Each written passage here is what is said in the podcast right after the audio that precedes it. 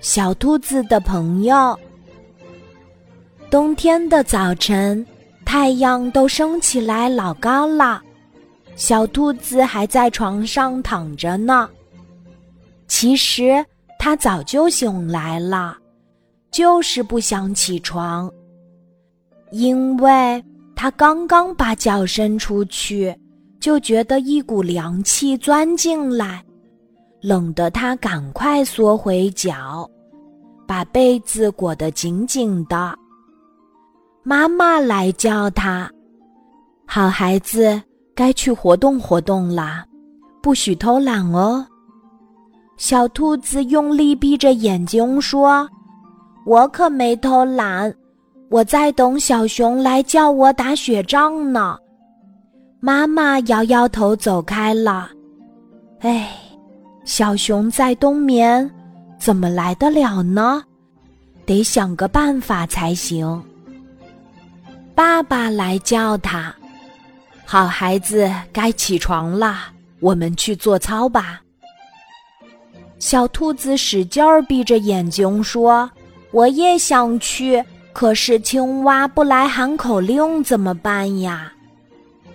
爸爸摇摇头走开了。唉。青蛙在冬眠，怎么会来喊口令呢？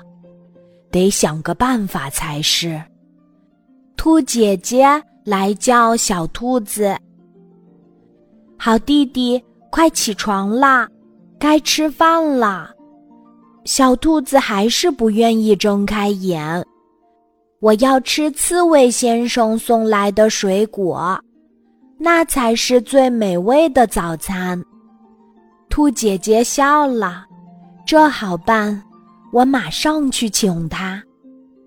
小兔子偷偷乐了。刺猬先生在冬眠，他才来不了呢。